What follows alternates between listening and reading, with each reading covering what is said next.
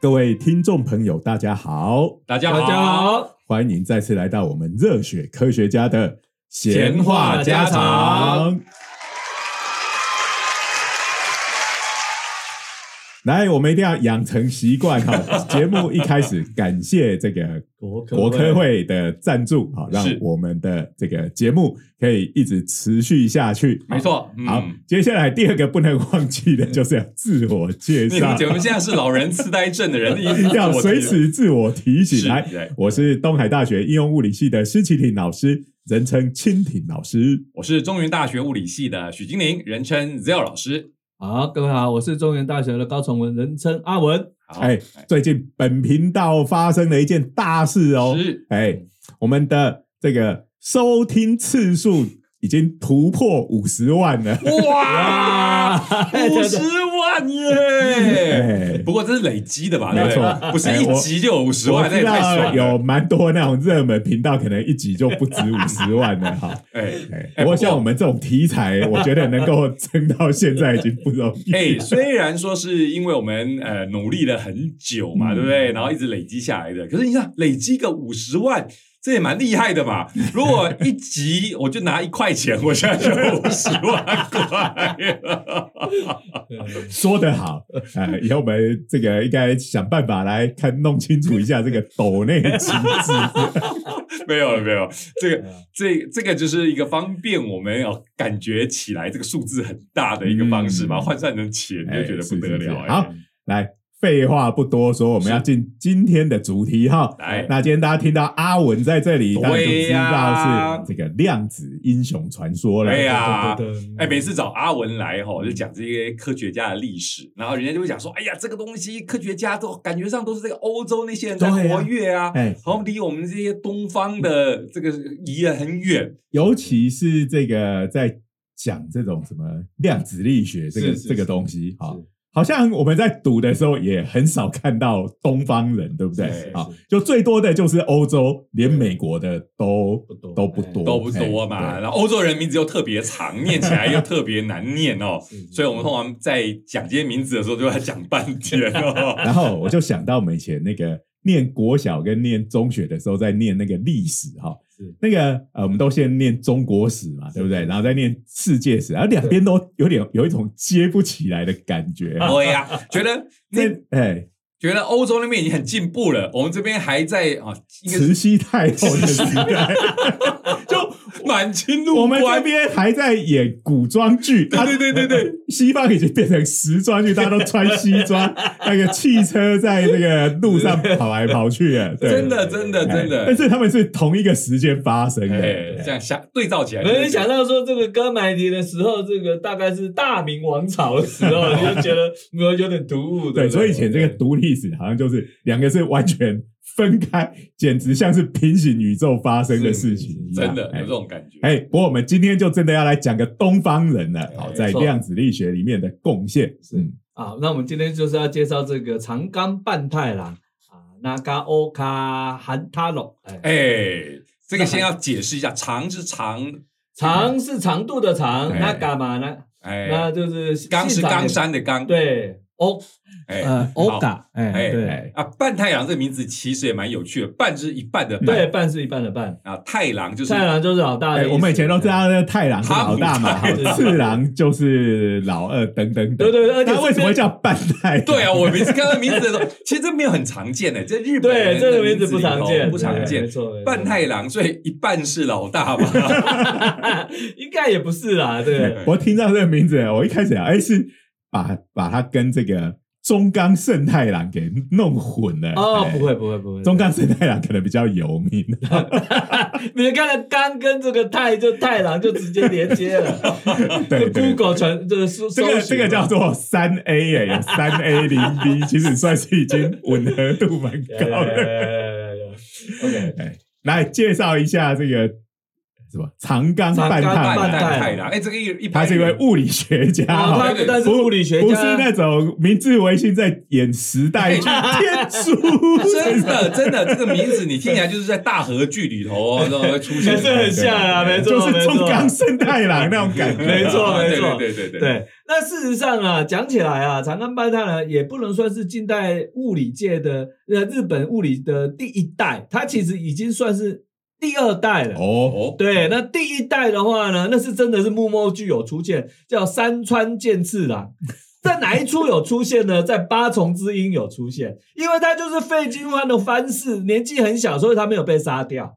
那后来呢？哦，是那个汇金藩，汇对所以金藩是属于这个幕府那一幕府那边的嘛。然后呢，这个常州藩呢去去攻击他嘛，然后叫长萨长去把他攻击嘛。嗯。但是后来呢，他们被他们汇金藩就很惨，但是因为他从小就是在藩里面呢，以聪明有闻名嘛，嗯。所以他们藩的这个大人呢，就带着他啊去拜托常州藩的藩士，说：“嗯哎、这个小孩很聪明说以后会变成大物理没有没有没有，学他家，他 他他说我们会军方现在是亡了，但是未来就靠这个年轻人了，拜托你一下。那这个其实很神奇嘛，你怎么去拜托敌人说，哎，我大一那拜托哦，对呀，对呀啊，那如果我们平常看时代，就是说，哇，这个留下来必定是祸根，对，但所以这个就是萨长萨长的人哈，这些武士的确在气量上哈是跟平常人是不一样的，所以这个人就很有，就真的替他想办法，把他最后呢，甚至让他出国留学，嗯。然后他去耶鲁嘞，哎、哦。那听说是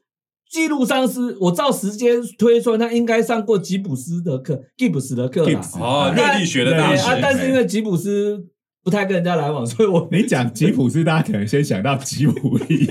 就觉得是吉普斯宫崎骏的动画片。对对对对对对。好，那这个山，所以山川健次郎就的确在八重之音有出现过，嗯大家就可以去找一下。那那个谁演的我忘了啦，嘿，嘿还不还蛮有名的演员呐。嗯，然后后来你知道命运多多吊诡嘛？他回来以后去成了东京帝国大学理科的第一任的教授。那哦当年的恩人呢，在明治九年的时候呢，因为造反被砍头了。哎，他很有情有义呢，大家去常州给他给他这个扫墓啊。嗯哎，这个我长川健次郎，我为了他写了两篇文章，大家有兴趣可以找一下，一定是我写的，因为全台湾没有人写他，所以要趁机会推入自入型行销一好。好好，不过我们要讲一下，所以本刚才讲的是前传，本对不对？频道 本频道非时代剧大合剧频道哈。难得有机会让我们这个好，然后呢，那刚刚讲到的中冈长这个圣半太郎，圣圣太郎，大家就要去看那个坂本龙马，对啊，他就是跟坂本龙马一起被杀掉大的嘛。合剧哦，而且而且还出现啊。大帅哥福山雅治演哦哦的哦哦。那这个当然就跟物理有关啊，哎。因为福山雅治就是又演了《神探伽伽利略。等一下，等一下，中理学冈圣太。郎不是福山雅治演的吧？不是啦，是坂本龙马啊，对，那福福山圣太郎是在旁边一起被杀掉的对那个。对对，好好 好，我们赶快回来。你们大叔聊天就一定要东拉西扯就对了，然后一定要沾光一下帅哥难得有机会让大和剧可以浮上台面。好，来来讲今天那长冈半太郎呢？他其实出生的时候呢，已经是庆历元年了啦，也就是快要明治维新了。那他们家呢，他是武士出身的，他们的藩呢叫大村藩。嗯大村藩大家可能不是那么有名，我知道彰化有一个大村乡，是不是同样那两个字嘛？对很大的村庄的那个但是大村。村藩其实很特别啊，为什么特别呢？因为长崎是大村藩的，那长崎是日本过去所谓海禁时期啊，唯一可以跟外国人这个交通的地方，而且就是那时候又要讲坂本龙马跟盛海洲 这些人，他们明对治维新的海员时候，海员队对，哎就是最开始的社中那个海军学校，没错没错，都是在那边的，对，嗯。没错没错没错。啊，后来又被原子弹炸了啊、所以大家应该对长崎这个地方，我想大家都不陌生。呃，对。还有蛋糕可以吃，啊。长崎蛋糕，这个当然是跟南蛮的有关嘛，南蛮人带来的的这个配方。传。传过来的南蛮料理，哎。那那这其实啊，他大概是三岁还是四岁的时候，全家就举家到东京了、因为大春藩呢，在这个幕末的时候啊，要压住的时候赌对边了嗯。啊，尊皇啊倒幕嘛，嗯。嗯哎、所以他们这很重要，所以他们就就就没有被惩处，之后就翻身了，所以他们他家呢就去了东京，听说他小时候读书不太好，不太认真啊，但是呢，后来就不知道怎么一回事，就想开了哈，所以没有啦，这个念物理的好像有那种开窍啦，在小时候应该在没有开窍，可能那个时候因为很混乱，大家都。对不对哦？对那刚开始的时候，你也不知道莫衷一是。以前可能以前的那些旧时代的规矩，本来就是安安稳稳做个武士，结果这下子全没了嘛。哎所以你真的也不知道该怎么办。哎，所以他们到东京去的时候是已经明治维新以哎，后，对，是明治维新，这个是有考证过，没错。因为那时候各个藩就被废掉了嘛，对，废藩哎哎，置县没有，还没有马上做，对，这这个改藩改藩制县是明治四年。啊啊，那在之前的话呢，每一个藩呢，事实上被改成县，那个县知是那那个时候之前是藩，那改藩制县是明治四年，刚开始的时候呢，那个县知事都是藩主担任，哦。那后来才慢慢改掉，就是以前的大名对对对变成了知事，没错没错没错。啊，知事就是日本的什么县县长对对对对对对，哎。哎，这样真的是一个渐渐从那种时代剧的古代渐渐的变得对，我们现在到了幕末嘛，那个来就是跟中国的状态好像也差不了太多，对对对只是他们明治维新的现代化有，对那所以这个长冈半太郎呢，其实严格来讲是日本物理界的第二代啊，嗯但是呢，它跟第一代还是有明显的一个差异，就是说，其实第一代山川健次郎啊，他的这个物理的贡献其实相当，就我们今天来看，没有什么非常卓。就是很了不起的贡献。那他另外一个老师叫田中管爱菊啊，田中管是姓，爱菊是名，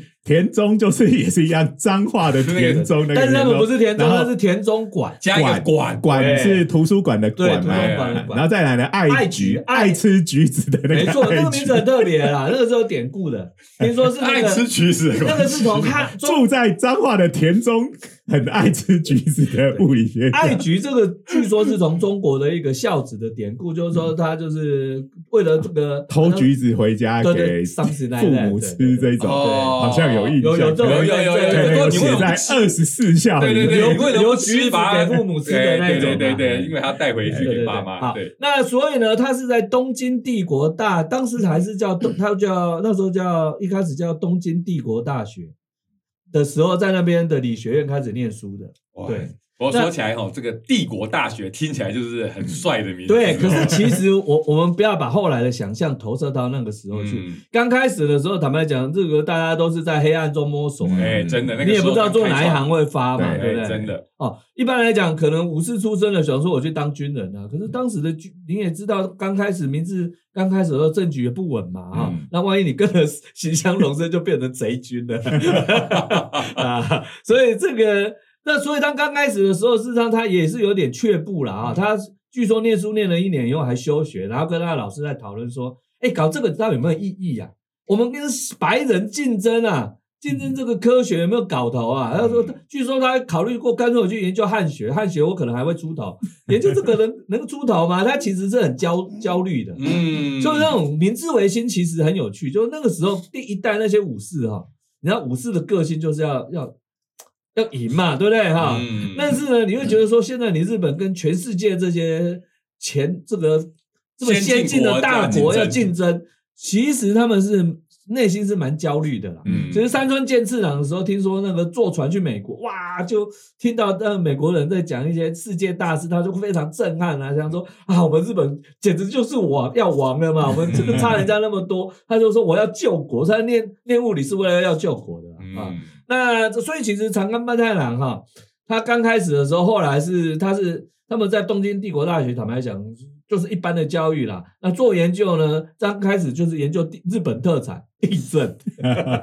还有磁学。嗯对嗯，他最早的一个论文就是研究地震的时候那个磁场的变化。哎所以可能就是还是以比较可能有实用性对，刚开始是这样，题目，但是这一切呢，就是他在从长冈半太郎开始呢，哎，有了重大的转折。嗯，可以说，日本的物理界要向国际舞台，要哎从长冈半太郎要开始研究看起来没用的东西。没错，那嘿所以关键就是呢，他拿到他就去了欧洲留学，好像是一八九零年的样子。嗯。然后去欧洲的话，去留学啊，据说他去柏林嘛，哎，他去慕尼黑，他应该是去慕尼黑了哈。嗯然后呢，他当时呢，因为那个波兹曼在慕尼黑任教，所以他听了波兹曼的课，大受感动。哦，你看我们这个量子英雄传说的系列，其实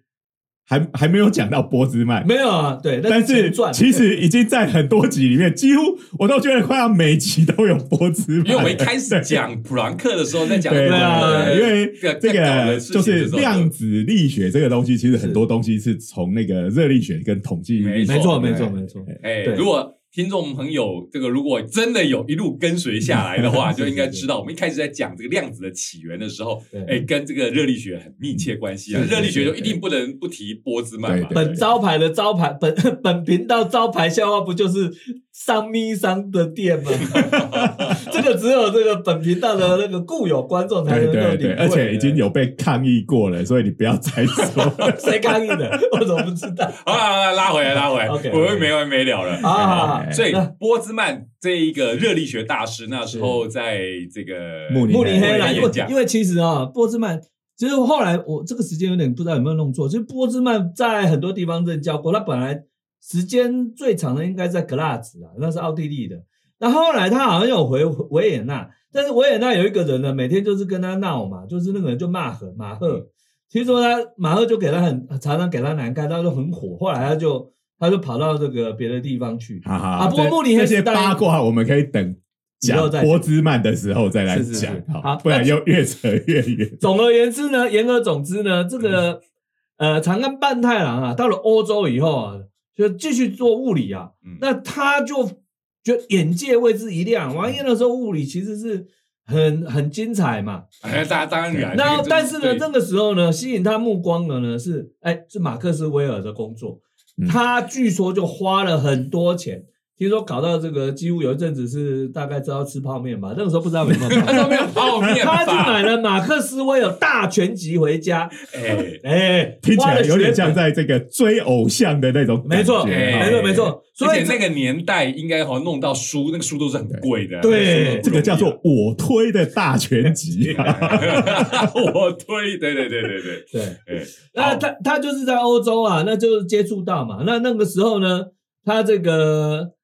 买了这个马克思威马克思威尔，我们嗯教育部把它翻成马克思威大全集啊。嗯因为是 Maxwell，对我们那个 L 那个要不要发音的对问题哦？威就没有了那如果是卖咖啡的，就叫 麦斯威尔。好啦，所以我们老艺名都是叫马克思威尔嘛，非常长。哎那其实那个很多人其实在那个时候，因为 Max w e l l 早就已经过世了啦，嗯一八七零年代的时候过世。但是他这本书是经典啦，很多人都受到很大的启发啊嗯。啊，他那个电磁通论是经典，可是他买的不是电磁通论哦，他买的是他的大全集，所以我们印象中，马克思韦尔都是在讲他电磁学上电磁学，面的对另外一个就是热力学。对，可其他对热力学方面也有很大的贡献嘛。但是大家都不知道，马克思韦尔在念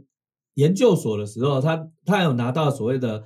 这个阿亚当斯奖，阿当斯，诶，是史密斯奖还是阿是阿当斯的奖，就是因为他研究土星环。哎，嗯，那刚都不知道。对，那土星环其实是海根斯霍伊根斯发现的，对对对嗯就是跟牛顿吵架的那个惠惠根斯。他没有吵了，其实霍根斯比牛顿年纪大很，多，没有啦啊！我们这通常在讲的时候哦哦都是就是光的粒子说跟光的波动说的那个那个惠根斯霍对。霍伊根斯为人非常温和啦，嗯。而且他常常被我誉为是我们台湾有史以来最伟大的科学家。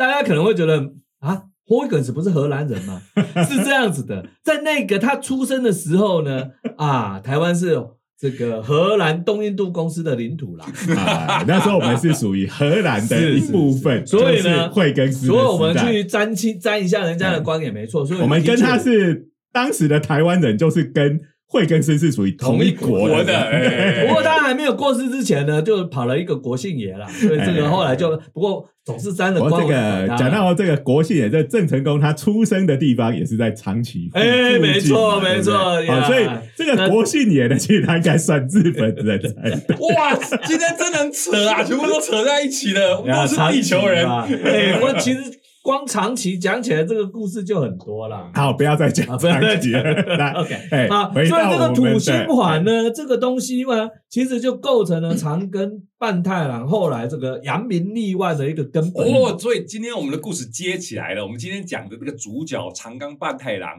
跑到欧洲，然后呢眼界大开，然后特别就是他的推，就是他崇拜的这个马斯威尔研究了土星环，所以他从年轻的时候就对这个土星环印象这深刻个。应该蛮多人都不知道，即使是我们物理圈的人，可能也不知道。哎原来对 Maxwell 研究过土星环，对而且他到底研究了什么？哦，是因为这样子啊，所以其实当时啊，土星文虽然 h o y g e n s 就发现，可是大家一直因为以前也没有探测器嘛，你也不知道那个土星环到底是什么，，就只能用眼睛看。对，看起来很帅嘛，就是对从望远镜可以看到对对对对，这个有一个事实上很多星是有环的、啊，以前看不到，后来就看到嘛嗯。天文星也有环，海王星也有环，但是那有时候卫星还在环里面嘛。环特别大。对，那现在问题就是那个环的特性，是说环是液体呢、固体呢，还是气体？嗯，就后来当时呢，马克思威呢就研究出来说，如果是固体的话是不可能的，所以你说的固体，就是说它是整个一整圈是一块东西，对，对对的话哎，他说它是不可能的代际，因为这个是不稳定，它会碎掉。哎。嗯，然后呢？这这个问题哈，我们那时候在讲戴森球的时候是有讨论过，应该是在 YouTube 量子熊那边嗯。就有稍微提到，就是说。呃，戴森球不就是我们要做一个壳，把整个太阳跟地球的系统包包起起来这样就又可以完全的使用太阳能，又不怕被外星人看到。也就是说，我们如果做一个硬的壳的话，它这个力学上可能会撑不住。所以错土星环是不是也是类似这样的类问题？似的原因，哎类似的，嗯而且可能情况更严重是，如果你是在二维的状况下，对对，那另一方面呢，有没有可能是气体呢？因为土星本来就是个气体的行星嘛，嗯可是如这个大家都有，学到，就是太阳系的行星分成类地行星跟类木行星这对两种，好像。类似木星那种，就都它上面都是没办法气体构成的，就有人说我要登陆木星，我说你最好是登得了啦，因为因为它没有地面，它没有路可以登。嘛，对，就漂浮在甲烷的海上被臭死啊，那外面都一层甲烷啊，做草呀，对不对哈？好，那所以呢，那有没有可能土星环本身也是气体呢？啊不行，因为呢，你那个波动的话呢，它会把它裂解掉。就会散掉了。对，所以以结论是最后它的结论是土星环其实是小碎块所组成。嗯，那也有很有可能是当时哈、这个大家知道这个木星啊，这个被呃可能吸引到，因为木星质量很大嘛，它可能把周遭古代的一些小颗的类似小行星的东西呢吸过去，然后那个小行星裂解掉，嗯裂解掉它是固态的哦，它裂解掉就散布在它的轨道的平面上，嗯那就形成了土星环。嗯对啊，这是土星，不是木星啊。你刚刚讲成木星，对不起，哎，呃那不是很像嘛哈？那很像。呀呀呀呀呀！那所以呢，这个这个后来我们发射了那个不知道是什么航海加什么几号，就哎就就真证实了啦，嗯证实了。可是，在当时的话哈，这个研究土星环的这个这个先驱啊哈，嗯。从数学上去研究它的话，就是马克思韦。哦，所以这个物理真的很厉害哦，对你根本看不到，对不对？对。但是你就说看得到了，看不到对对对，看不到细细节那你看会觉得是一个固体的环在那边，哎，但是就是说，哎，它这个物理上不可能稳定，会碎掉。啊。如果是气体的话，会散掉，是。哎，但是如果它是一堆小碎块小石头嗯。分布在那边，它就就可以维定维持这个稳定的状态。所以我们刚才讲说，它不是固体质了，它不是一个连续的物体，对对就变成一个真的是连续的环，不是这可以拿来。当飞盘这样射哎，的东西，不是这样的东西，对。对，那可以在上面这个一堆小石这个呢，为什么会变成是这个长冈半太郎的这个生，可以说是生生命的转折点啊？而且还有一个更重要的问题，我们不是量子熊吗？对哎，这个现在在讲都是都是天文的问题。所以现在问题来了，各位，上一集我们讲到谁呢？我们讲到汤姆森嘛，嗯然后讲到这个时候，他发现了电子，然后后来发现说，他事实上发现了阴极射线的核子比跟发现说原子里面有电子，这是有有点时间差了，反正他知道了。嗯，所以他我们讲过，汤木森在一九零四年的时候提出来的那个所谓圣诞丁圣诞布丁模型，嗯哎，那也就是说呢，正电荷是一颗大球，那个呃电子呢是小小粒的，好像西瓜子一样，就藏在这个正电荷里面。嗯那这个叫做圣圣诞布丁模型嘛，哈、嗯但是长冈基本上几乎是在同一时间，其实是在一九零三年的时候，那时候他已经在日本了啊。那他呢，据说他本来本来是一直在日本的研究，还是都以磁学为主，可是他去听了一九零零年的时候听了玛丽斯克沃多夫斯卡 居里的演讲之后，大受震撼，因为他听的这个是跟放射性有关的。他是在欧洲听的，在欧洲的哦那时候他还没回日本，一九零零年的。诶，这个要查一下，他是去开会还是已经回来？啊，算了，不用查，不用查，大家反正也不关心到底是哪里对对对人。等一下总之是在欧洲，并不并不是玛丽居里跑到日本去给讲这个。他已经先回到日本当这个，他已经回去，一八九六年回去了。哦对，事实上之前要讲一八九五年 X 光发现的时候，他人还在柏林，所以他马上跟他的老师讲说。哦，应该是写信，那时候没有电话，哎，有吗？我不知道。好，他写信说，我那个人家有 X 光，结果他老师呢，山川健次郎就是第一组在日本呢用 X 光呢就做出这个 X 光照片的啊的实验团组，嗯，就复制了这个，对对对，所以造出人的骨头的那对个。对对所以他是在应该是在欧洲开会的时候听到在巴黎听了这个玛丽斯科沃多夫斯卡 居里的演讲之后，他就觉得说，哎，这个是这个很是欧洲的白人都在都还在还不了解的东西啊，嗯这个有搞头啊。哎，就哎切入了这个。对，他所以他找到了切入点。所以一九零三年的时候，他的论文是发表在这个皇家学会的这个期刊的这个杂志上啊，叫《Philosophy Magazine》嘛，哲学杂志上。嗯对，就是那那个汤姆森的文章也是放在同一期的杂志上。嗯，那他的论点就是跟汤姆森不一样，他说他不认为电子可以自由的在这个电荷里面运行，因为你想想看嘛，如果在电电荷里面，它是在等于是在某种程度上的介质里面，那你怎么知道那个电子的自由度啊？电子的作用力，电子跟电子之间的作用力一定会被影响嘛？对不对？嗯啊，那而且你还可以考虑到说，这其实也很怪啊，那个带负电的东西就在正电里面穿来穿去的，因为在汤姆森的模型里面，那个电子是要绕着转的，在这个正电荷里面要绕着转才会稳定的、嗯，好，那他说，那既然不是这样的话，那有没有什么其他的可能？这个刚刚补充一下，就阿文讲的说，这个半太郎的质疑就是，你把原子说成是一颗西瓜，哈，然后那个电子是里面的西瓜籽，是。然后这个西瓜籽它能够在西瓜里面自由的跑来跑去，嗯。那这个实在是很奇怪，这西瓜不是就是烂糊糊成一团。的吗？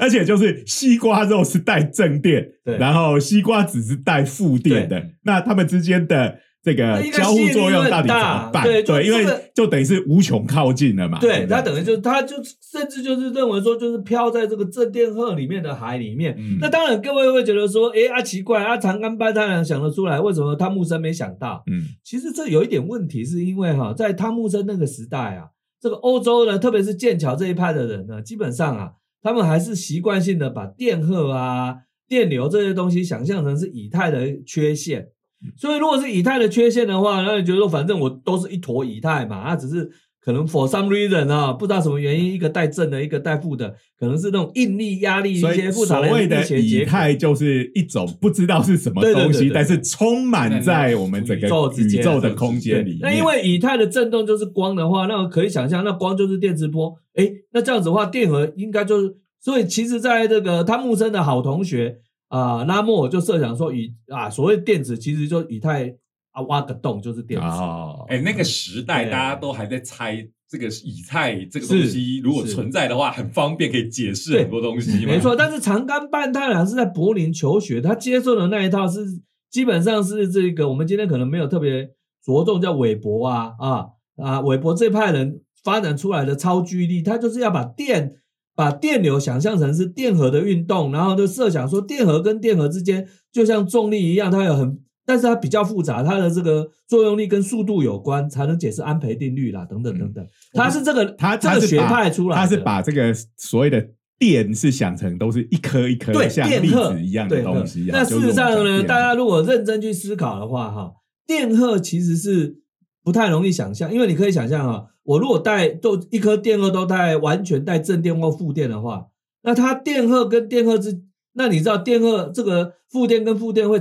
排斥嘛？那那一颗照理说会爆掉啊，爆炸，那为什么不会爆掉？那一定想说，哦，它这个附着在某说不知名的物质，这个物质有应力把它压回去。对，对。所以其实你可以想象早期的时候对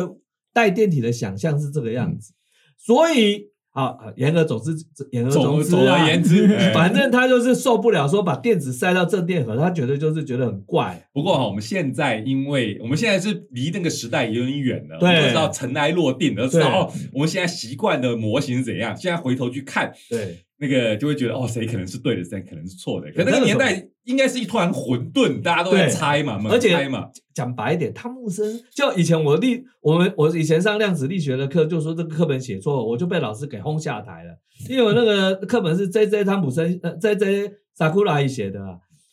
啊，哎哎，J J 萨库拉也没错啊，你刚才 J J 汤姆森对对突然有点混淆然后我的老师的理由是说，这 J J 萨库拉是多么伟大的科学家，你是什么东西，敢说他是错的？对啊，啊，我是不太服气的。然后事后证明那一段第一个也不是在在萨库拉自己写，因为他已经过世，那是遗稿。那后来呢，又出了那个修正，就是那一段的确是有问题的，就还我清白了啊！希望我的老师有听到这个啊。可见这件事情对阿文造成多大的影响哦哎 这个我再再讲下去，可能有暴力倾向，可能会剪掉好，我们赶紧拉回来，回来回来所以我们科学本来就有混沌，然后互相挑战的年代嘛。对那但是呢，你看长刚就很有勇气啦。那那不但要有勇气，也要有实力呀啊、那所以呢，他就把这个马克思韦的这个土星环的研究拿来研放到原子的结构上。嗯那这个当然是 brilliant idea 啦，因为电磁力跟重力都是反平方力嘛。嗯，啊、那那我们就其实有时候会觉得很妙，说哎奇怪，从欧洲人没有人想到，是一个日本人想到的。嗯哦，那但是呢，他无论如何，他其实不单是有这个想法而已，他还具体去计算说，那这种状况之下，假设这个电池是真的是像土星环的话，那电池的振动会产生的这个啊、光谱频率是怎么样啊？哎对对哎，那当然答案是错的嘛。如果对的话，他就出 他他就我们今天就会奖了，我们就会去学长杆半带对，了。我们对现在现在的原子模型就会长得像土星环一星样环一样，对对对对，那事实上到了一九一九零八年以后，他就退，等于是就是自己就是停止在这方面研究。为什么呢？他考到一个很最严重的问题嘛，就是如果是这样子的话，那因为一开始设想都是想说是多电子原子啊，嗯，那你如果想象说，大概后来大家知道说氢原子只有一个电子的时候，那就很尴尬，一个电子在外面绕啊绕，那大家可能想说，哎，那不就很好吗？那就不好，因为学过电动力学的人都知道，这个时候发生辐射，然后这个电子失去能量以后就会掉进去，最后就这个这个原子的寿命只有十的负十一次方秒。嗯，那各位，那我们我们是怎么一回事？我们看到的氢气是怎么一回事？哎就是原子根本不会存在，这根本不可能稳定嘛这整个物质的世界都不对啊，因会为有时候存在呢，哎这个世界说 I am a joke to you or 嗯 what？对，所以他自己这个一九零八年就停止了啦。但后来当然是我们要讲到下一集的主角出现的时候，嗯就是拉塞夫做实验证明说，哎，其实它正电荷的体积的确比是远远小于原子的体积，嗯然后电子应该是真的是在原子外面，没这个想法基本上是没错的。所以哈，就是他提出来那个电子跟就原子的系统里面是像土星环这样子的结构，对。呃，比起汤姆森那个西瓜跟里面的籽的结构，其实长纲的那个模型还比较接近，没错呃没错最后的答案。我们，最后想象对对对，当然还当然不是不。不是正确的，对，其实是比汤姆森的那个更接近正确的，对、嗯。对，但是呢，其实很可惜啦，就是说这个拉塞夫的文章最后当然是有提到长冈的这个模型，这大概是第一次欧洲呃日本人的科学的论文被欧洲的这个科学权威引用的第一次的记录了。嗯但是呢，其实长冈有点不太爽，因为呢，它其实时间上好像是比较一九一，不知道是哪一年才才引用，没有一开始就引用，哦而且事实上。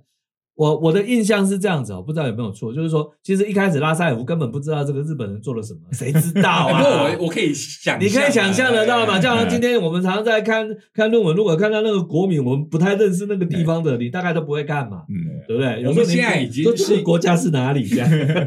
对，那据说是这个，我我的印象是 Low Kelvin 告诉他有这个东西，嗯我要回去 check 一下不。是那个年代又没有 Google，对不对？对所以他可能真的就是没看过，这几对率是有。然后塞夫也不太看人家的论文啊。对啊对啊因为他都觉得他自己的他论文写超赞的，赞不用去这个我们下一集集再聊他 这样。不过你看到那个年代，就是大家都在猜嘛，里头到底发生什么事情啊？每个人猜出来的东西可能你知道理论纯理论来讲的话，都觉得有点怪怪，都有点怪怪的，因为真实真的是很奇怪嘛。哈。是是，所以最后还是得实验为王，就是你的这个正电到底是一个均匀分布在原子里头，还是集中在一个点上面？你可以看到有不同的模型有不同的看法，那最后还是得靠实验把它呃。事实上，那验个模型不是只有这两种，后来发现哇，好多好多种我们连听都没听过的模型哎就消失在历史的大海上。有机会，如果我们有时间的话，应该是没有。那我们再为各这个应该只是呃，只能拿来当讲古用的，因为你讲给学生听，就会说 你干啊反正那个你干嘛跟我讲一堆错的东西？不过科学的有趣哈，除了科学史上的趣味之外，你也可以看到，哦那时候人弹尽睿智，在那边猜对啊可能想出很多花招，讲说他哪里可能，哪些不可能。那其实长冈的话，还有一件事情，他后来回忆也是蛮有趣的。他说，其实当时呢，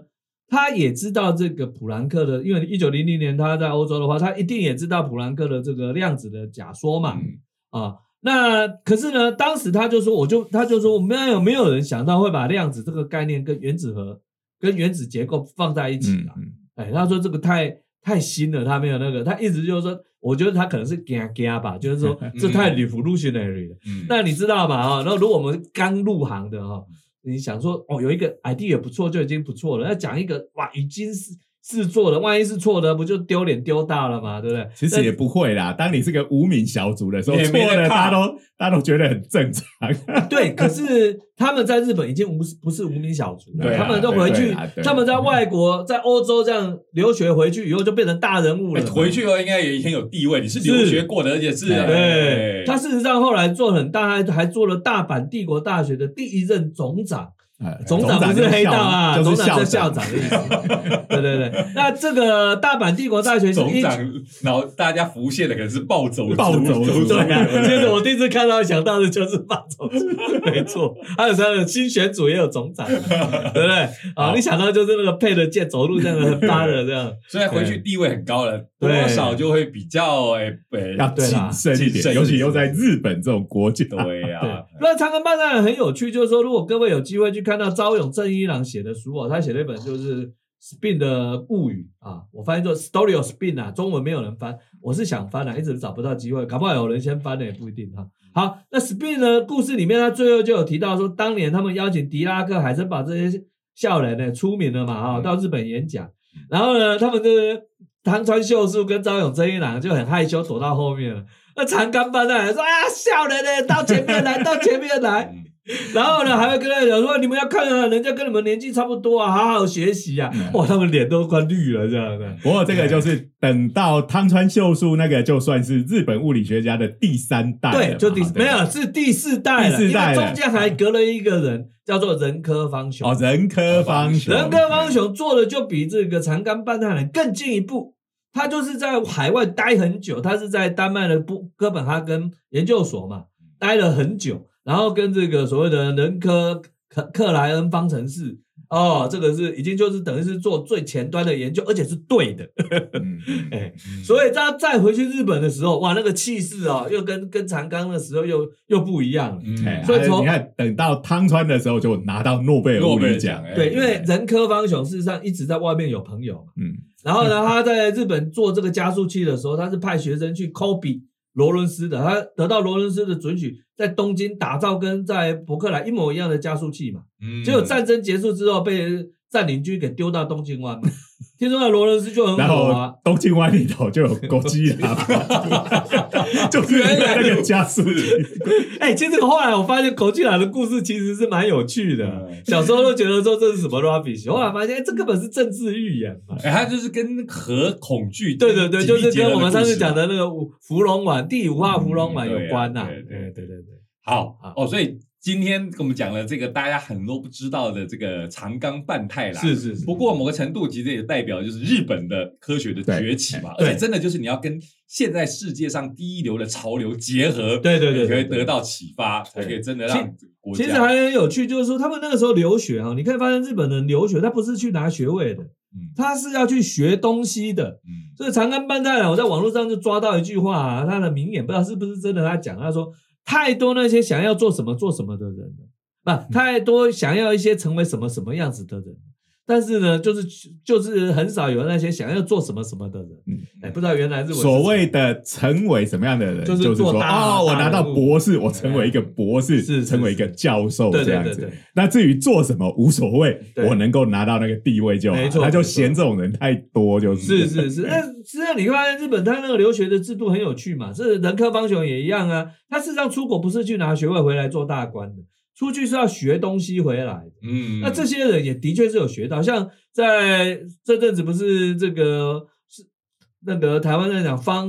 方川，我呃盛盛诶方盛文策方方盛文策我每次名字都会给人家讲错。方盛文策也是啊，他也是要在他已经拿到这个台北地大教授的职务，他拿到之前先去欧洲，再去留学，留学完回到台北地大，再开始开始做研究。然后他当时就选定说，哎，听到一九三二年听到说这个拉塞夫的学生啊，把这个原子分裂了，说我们也来做做看。好，这个荒盛荒盛文策，因为他又跟台湾渊源很深哈，是是是，所以我们应该要为他另外再做一集嗯哦。对哦对对对对对嗯。好，那这个今天时间也差不多了，我们就看到这个日本在近代物理学的一个呃，怎么从几乎是零开始对一开始都是做地震啊、没错磁学啊，真的学到东西，对为国家贡献，自然就会变成总长。哎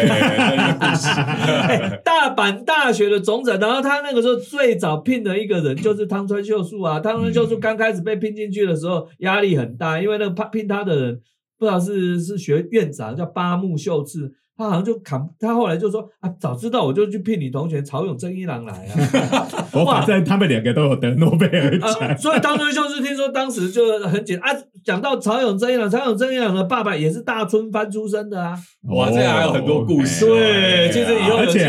就跟当年的惠更斯跟台湾是同一国一样。那时候我跟那时候我们跟他这个长冈半太郎这些人，我们也跟所以我曾经提议。我我就提议在中央研究院放一尊霍伊根斯的这个树下嘛，下面写哎台湾最伟大的科学家，然后在旁边再再竖一个说竖一个汤川秀树的说台湾第一个得到诺贝尔奖的科学家。不过当然了，我想这个应该不会出真对啦，的实现。对啦，只是因为他当时的台湾不是台湾，当时的台湾是荷兰，当时的台湾是日光嘛 我我我我觉得这个如果做成 YouTube，然后把它当做缩图和标题，应该蛮有梗的啊。你们可以试试看看啦，被骂不要怪我。好了，好了，好，那今天时间也差不多了，我们就到这边。嗯那呃，再次感谢国科会的